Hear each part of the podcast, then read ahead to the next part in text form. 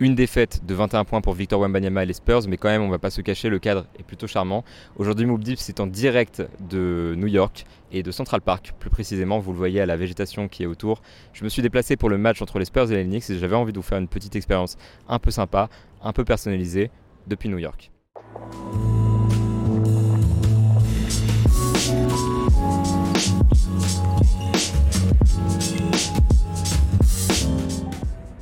Howdy tout le monde et bienvenue dans Moop Deep, le podcast de basket session qui décrypte l'actualité de la NBA avec un focus sur Victor Wembanyama et les Spurs que je suis un petit peu au quotidien.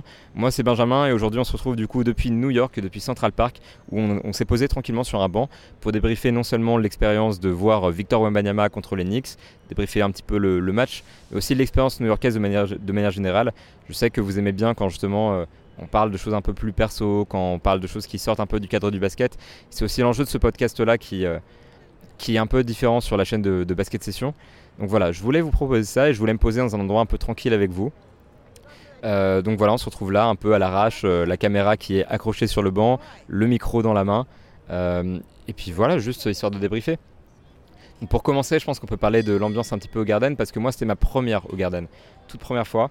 Et c'est vrai que c'est la mecque du basket et pour une raison, parce qu'il y a tout le côté, euh, tout le côté historique, tout ce qui s'est passé ici. C'est euh, une salle euh, traditionnelle, j'ai envie de dire, et qui a une, qui a comment dire, qui a une atmosphère unique.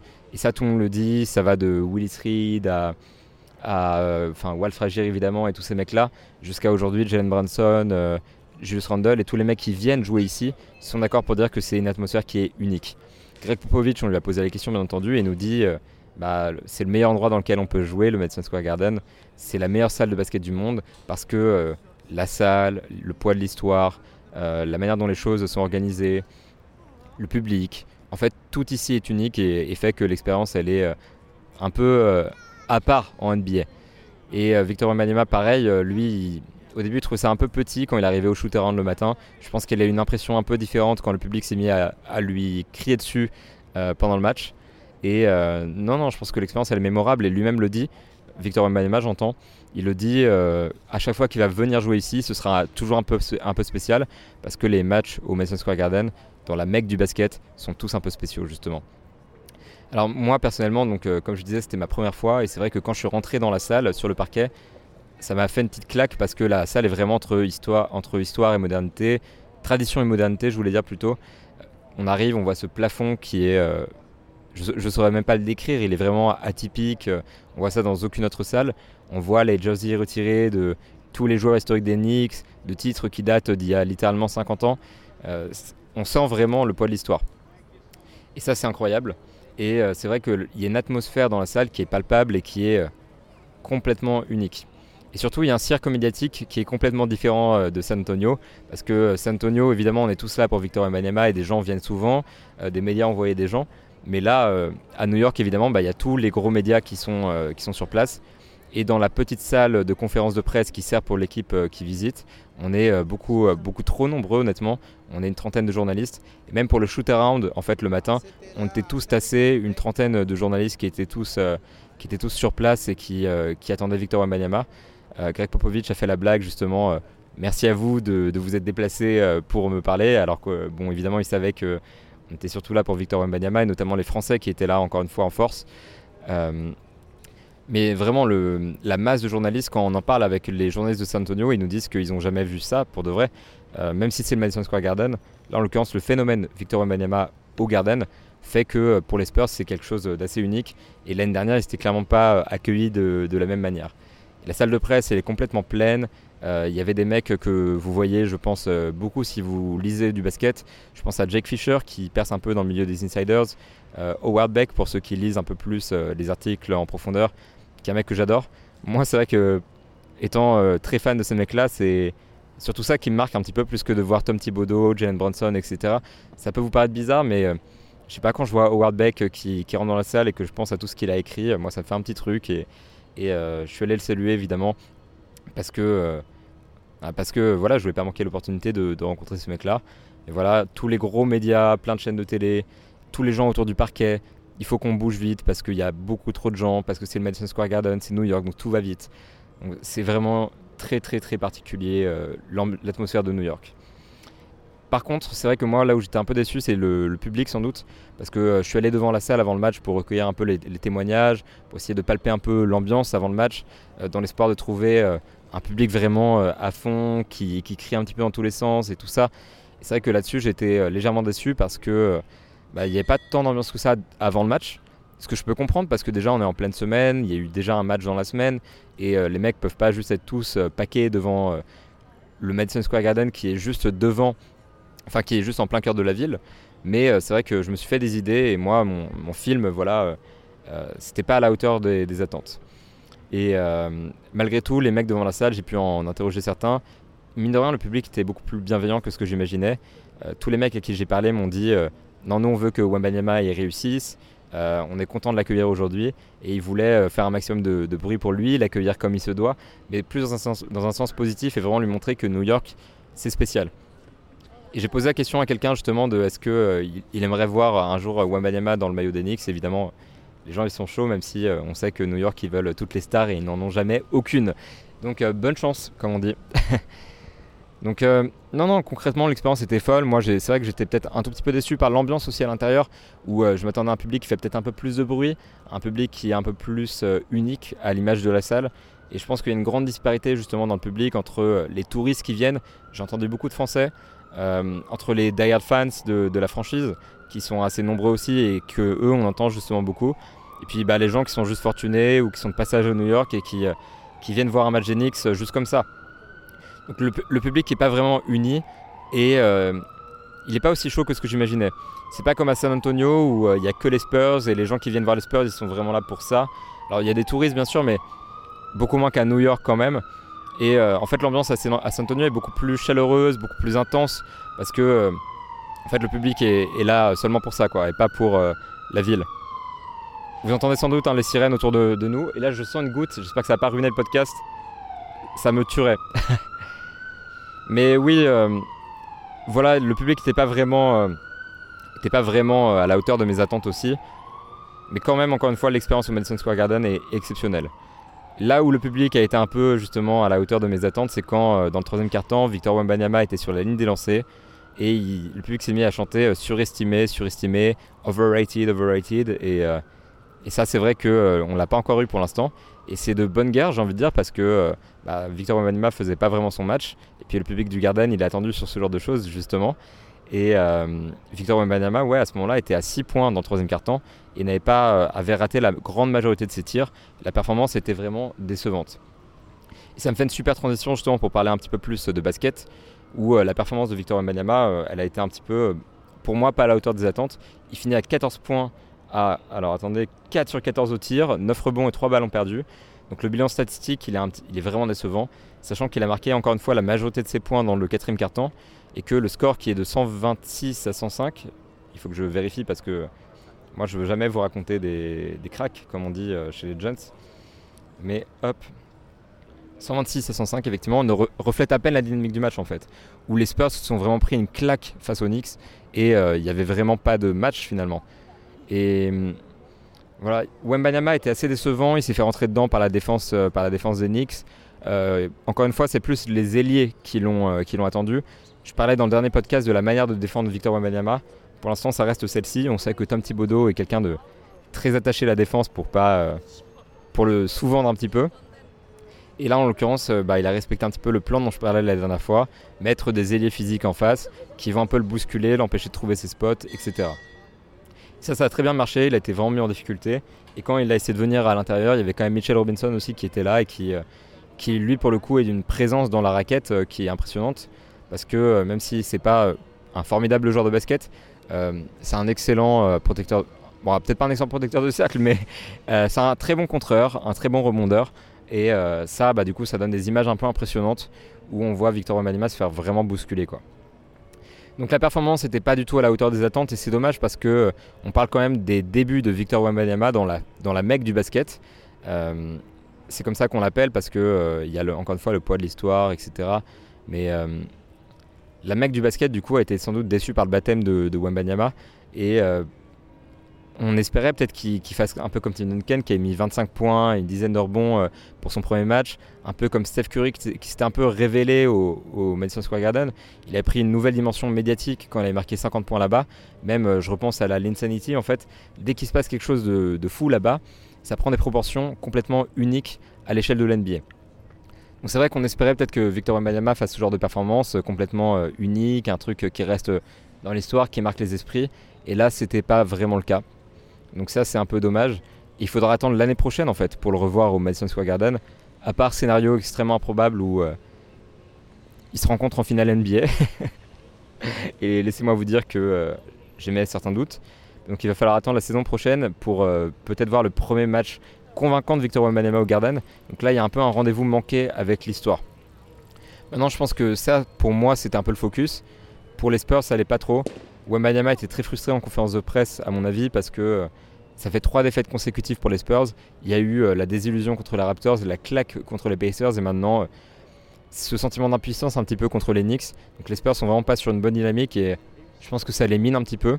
Et ça remet en cause un petit peu toute l'excitation qu'il y avait eu après les deux victoires à Phoenix. Et comme je disais dans le dernier podcast, encore une fois, ça appelle à la patience parce que l'équipe était clairement jeune et a eu du mal, à, a eu du mal vraiment à, à s'imposer sur, sur, ce match, à, jouer son jeu. Devin Vassell était de retour de blessure, mais il a, il a joué très peu, il a joué euh, moins de 15 minutes parce que euh, Popovic voulait l'économiser, voulait éviter qu'il se blesse et en plus dans un blowout, euh, c'est vrai que c'est pas intéressant de prendre le moindre risque et d'aggraver ses blessures. Donc collectivement, les Spurs n'ont pas du tout été à la, à la hauteur de l'enjeu. Je pense pas que ce soit une question d'ambiance ou quoi que ce soit parce que les mecs sont solides et ils ont l'habitude de, faire face à quand même une ambiance euh, assez impressionnante quoi. Mais euh, c'est plus une question de, jeu collectif et là ils ont été complètement mis en déroute par, euh, la défense de New York et ça s'est vu tout au long du match.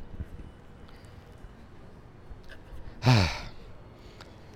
Non voilà le match n'était pas si intéressant que ça. Je pense que les gens qui étaient peut-être venus de France pour certains ou alors qui, étaient en tout cas là pour voir un événement un peu historique, ont peut-être été un peu déçus. Maintenant, on ne peut pas s'attendre à chaque fois que Victor Wembanyama joue à ce qu'il se passe quelque chose d'historique. Alors c'est une probabilité qui existe à chaque fois, mais on ne peut pas s'attendre à ça euh, à tous les matchs parce que ça n'arrivera pas tout simplement et qu'aucun joueur ne fait ça, aucun joueur ne marque l'histoire à chaque match. Euh, donc euh, de manière réaliste, en fait, on a eu un petit peu ce à quoi il fallait s'attendre de certaine manière. Il va y avoir des matchs un peu catastrophiques. ce, ce match-là n'était pas catastrophique, il était décevant. Il va y avoir des matchs un peu décevants comme celui-ci, il faut s'y attendre tout simplement. Je pense que c'est euh, un standard pour toute la saison. voilà, maintenant qu'on a parlé un peu du match, je ne vais pas trop approfondir pour ceux qui veulent vraiment euh, replonger euh, sur le match ou ça. On a sorti un article sur Basket Session, enfin je l'ai fait du coup depuis New York. donc je vous invite à, lire ça et puis on débriefera sans doute ce week-end plus l'aspect sportif de, la chose. Aujourd'hui, moi, je voulais vous, parler un peu de l'expérience new-yorkaise parce que je sais que vous aimez bien quand on sort un petit peu des, parquets. Moi aussi, j'aime bien en l'occurrence. Là, c'est vrai que c'est la première fois que je voyage pour voir un match de basket. Ou alors, en tout cas, la première fois que je fais un vrai gros voyage, que je prends l'avion, euh, que je dors plusieurs nuits dans une, dans une ville étrangère. Euh, c'est vrai que j'avais fait Oklahoma City, mine de rien, euh, en pré-saison. Mais là, c'est encore différent, c'est vraiment beaucoup plus loin, et puis c'est New York. Et je sais que vous aimez bien qu'on parle un peu de l'extra basket, alors on va faire ça. On va parler un petit peu de la ville de New York et de ce que j'ai pu faire, de ce que j'ai pu voir, de mon ressenti et de l'empreinte de Victor Wembanyama ici. J'ai eu pas mal de chance parce que j'ai eu le temps de faire du tourisme. Parce que, comme vous le savez, peut-être, je filme un, vlog pour le crossover. Du coup, c'est l'occasion de, filmer des choses qui ne parlent pas que de basket. Donc, je suis monté en haut de l'Empire State Building. Je suis allé au NBA Store. Je me suis baladé un petit peu dans la ville. Euh, là, je suis en plein, euh, en plein Central Park alors qu'il n'y a pas beaucoup de basket ici, si on veut être honnête. Euh, donc, c'était vraiment une super expérience pour moi. Je suis allé à Rucker Park aussi, la, seconde mec du basket. et pareil, c'était très, très fun. J'ai rencontré un, un, jeune qui parlait français. Et avec qui j'ai discuté un petit peu de, Harlem, de, la culture ici. Il y avait des jeunes qui, jouaient, il n'y avait pas le niveau que j'espérais euh, parce que, bon, bah, évidemment, quand tu vas à Rucker Park, tu espères voir des trucs de fou. Uncle Drew qui, qui crosse des gens si tu veux le meilleur scénario. Mais là, euh, c'est vrai que c'était plus des jeunes qui jouaient, qui n'étaient pas, euh, pas très bons, honnêtement. Mais ça m'a fait plaisir de voir aussi une ambiance un peu familiale à, à Rucker Park. C'est vrai que la ville, elle respire le basket en fait. Et Rucker Park, ça capture un peu cette essence-là où tu vois tu es, à Harlem et tu vois un petit peu tous les immeubles autour. C'est vraiment au, cœur de la ville. Tu sors d'un. Il y a un pont juste à côté. Ça fait très, très street en fait, très playground. Et Record Park, je pense que c'est un truc à voir pour les fans de basket qui viennent à New York parce qu'il y a une énergie particulière. Et quand tu viens là, tu, encore une fois, tu pèses le poids de l'histoire. New York, c'est beaucoup d'histoire. Et donc tu sens le poids de euh, Julius Irving qui a joué ici, euh, de tous les tournois qui sont tenus ici, parce que le terrain est historique parce qu'il y a une histoire avec les joueurs NBA. Donc Julius Irving qui a beaucoup joué ici avant de, dominer en NBA, c'était un peu son, terrain favori. Donc euh, ça, on le, ça, on y pense évidemment. Même on repense aux, stars qui sont revenus jouer à Rucker Park. Victor Wembanyama qui a pris quelques tirs au moment de la draft, mais surtout Kevin Durant par exemple qui était venu jouer à Rucker Park pendant le, pendant le lockout en 2011 je pense. Donc ça on y pense évidemment quand on vient sur ce terrain-là. Et, euh, mais au-delà de, du poids de, de l'NBA, il y a le côté aussi où euh, le terrain a son histoire à, lui. On a des mythes comme euh, Earl the Goat Manigo, des mecs comme ça, des, légendes urbaines un petit peu. il y a eu plein de tournois, on repense à, l'ambiance des, matchs un petit peu juste de street où les gens jouent et autour il y a des gens qui sont massés, qui encouragent, et pas une équipe en particulier, juste ils sont là pour le beau jeu. Et euh, j'aurais aimé voir ça de mes propres yeux, ce, beau jeu. C'est vrai qu'évidemment, arrivant en novembre et euh, en plus euh, le soir un petit peu, sur un jour random de semaine, c'était pas évident. Mais à n'en pas douter, quand il est rempli, le, truc est impressionnant et on sent vraiment qu'il y a une atmosphère unique ici. Ça n'a rien à voir que quand je suis sur mon petit playground de Levallois, no offense au terrain Rudy Gobert en l'occurrence, mais euh, c'est pas la même ambiance et c'est pas le même poids, euh, le même poids historique quoi. Donc à part ça, ouais, je me suis pas mal baladé dans la ville, qui est une ville que j'adore sincèrement. Je me sens vraiment à place ici, il y a une grande énergie. Alors je sais que je suis très posé comme personne et vous me le dites beaucoup en podcast et, j'apprécie parce que je suis comme ça tout simplement et j'ai pas envie de, changer. C'est vrai que je suis quelqu'un de très posé euh, en apparence, mais moi, je marche vite, je suis actif, vous me voyez bouger partout. Là, en quelques jours, j'ai un peu saigné la ville, j'ai fait le, match, j'ai fait quelques petites interviews. Là, je vous fais un podcast en plein parc. Donc, euh, moi, je suis quelqu'un de, très actif qui dort très peu. Et New York, c'est la ville qui dort jamais et ça me correspond euh, complètement. Il y a l'énergie quoi qui est ici. C'est pas tant les endroits comme Times Square euh, où c'est très touristique et très. J'y vais quand même parce que, par principe et parce que c'est unique, ça fait partie de l'expérience.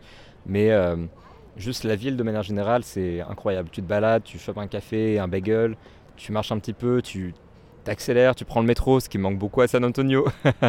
Donc juste prendre le métro, c'était une expérience que, que j'appréciais.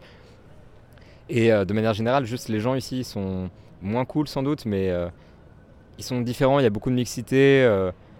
Moi j'apprécie beaucoup ça, et puis se balader dans la nuit, dans la nuit et voir qu'il y a plein de, de shops qui restent ouverts, se, marcher un peu, prendre une bière avec les collègues après le match contre, contre les Knicks, c'était vraiment une expérience euh, incroyable. Moi, franchement, si j'avais l'opportunité de vivre dans une ville aux États-Unis, euh, juste pas pour le basket, parce que là, je suis à San Antonio pour Victor Wembanyama, les Spurs, et je kiffe à 100% l'expérience. Mais moi, si j'avais le choix vraiment d'une ville aux États-Unis, ce serait soit New York, soit Seattle. Seattle où je suis jamais allé, mais que je fantasme un petit peu. Mais euh, New York a vraiment ce truc où J'adore me balader dans les quartiers, j'adore euh, me balader ici. Il y, a plus de, il y a plus de restaurants vegan pour être honnête. Je commence à avoir faim, je vais aller manger un petit truc avant de, avant de continuer à filmer pour, euh, pour, le, pour mes projets. Euh, non, mais c'est clair que pour tout fan de basket, New York, c'est sans doute la ville que je recommanderais le plus parce que de il y a deux équipes de basket. Moi, le Barclays Center, je l'ai fait il y a quelques années et mine de rien, même si je trouve ça moins impressionnant que le Madison Square Garden, il y a une belle équipe de basket qui joue ici, il y a une, bonne ambiance ici quand même. Et ça se fait, ça se fait. Vous faites les, deux équipes de basket, vous, vous baladez un petit peu, vous faites le tour de, la ville. Il y a tellement de choses à voir, on n'a pas le temps de tout faire. Euh, moi, j'ai pas eu tout le temps de tout faire. Je suis un peu frustré parce que j'ai pas du tout pu filmer euh, tout ce que je rêvais de, filmer. Bon, mais voilà, l'expérience New York c'était incroyable. Et pour vous parler un petit peu de juste de moi, parce que je sais aussi que vous aimez bien que je raconte mon expérience perso. Moi, ça a toujours été mon rêve de voyager pour le basket, de venir voir un match euh, au Garden et pas dans les pas dans les gradins, mais en tribune presse. Et là, je, je check une croix, justement dans cette, euh, dans cette, ligne, dans cette liste de rêves. Et j'adore ça, quoi. C'est incroyable. De, tu prends l'avion, tu es en speed, tu dors pas. Pour être honnête, je suis épuisé. et tu viens couvrir un match de basket, tu es au milieu de plein, plein, plein de journalistes. Tu galères, d'accord. Mais il y a, euh, tu aimes cette galère-là, quoi. Tu, tu vois des gens, tu discutes. Moi, cette expérience-là, je l'ai adorée. J'ai dormi dans une auberge de jeunesse dans laquelle j'avais une toute petite chambre, un peu ridicule. Je fais 1m70 et j'avais à peine la place de m'allonger dans mon lit. Même ça, je kiffe, ça fait partie de l'expérience. Les mecs de l'auberge de jeunesse, c'était top. Tu fais des rencontres un peu sympas. Le matin, tu, tu petit déjeunes et tu, tu rencontres. Euh, il y avait un Polonais avec, euh, nous. Il y, avait un, mec qui venait de, Los Angeles. Il y avait euh, plein plein de gens qui mangeaient autour de la table et on a discuté un petit peu. C'était une expérience de dingue. Et New York, c'est ça aussi, c'est un peu le croisement de tout ça. Moi, c'est mon premier déplacement en saison régulière. Sans doute pas le dernier, mais je vais pas en faire beaucoup. Et j'ai adoré l'expérience. Et euh, c'est pour ça que je voulais un peu faire ce podcast spécial qui avait ni queue ni tête, complètement décousu. mais Move Deep, c'est ça aussi, c'est un petit peu ce truc de. On se pose. Au, début, je voulais faire avec un invité. Finalement, je me mets dans, je mets dans euh, Central Park tout seul. Euh, non, concrètement, c'est. je vis mon rêve. Je vis mon rêve, pour être honnête. Et pour ça, merci à Basket Session, à Rivers qui me permet de vivre ce rêve-là. Merci au crossover aussi qui me permet de vivre ce rêve, au Disport et tous les médias pour lesquels je bosse. Je suis pas censé forcément parler dans un podcast Basket Session, mais voilà, j'adore cette vie, j'adore ce, métier. Je réalise mon rêve et je suis heureux de vous embarquer avec moi et de vous parler un petit peu de, tout ça en dehors de l'aspect basket. J'espère que vous avez apprécié cet épisode où on s'est un peu euh, perdu, euh, comme, comme je me suis perdu dans New York finalement. Merci beaucoup les gars et encore une fois merci pour vos retours parce que j'apprécie vraiment tous les retours, enfin pas tous les retours sont positifs mais beaucoup de retours sont positifs et j'adore ça. Vous êtes vraiment une communauté bienveillante. Je sais pas ce que Session on en a conscience. Il y a quelques haters bien sûr mais ça fait partie du jeu et on aime aussi recevoir un petit peu de, pas de haine mais euh, qu'on nous vanne. Nous on aime bien qu'on nous vanne. Donc merci les gars d'être aussi bienveillants. Merci d'avoir regardé cet épisode de Mob Deep. Merci pour votre accueil. On se retrouve dès samedi pour euh, le prochain épisode, plus traditionnel cette fois-ci, du coup du, podcast où on va reparler plus de basket et tout ça. Salut tout le monde, je vous tire mon chapeau de cow-boy depuis New York.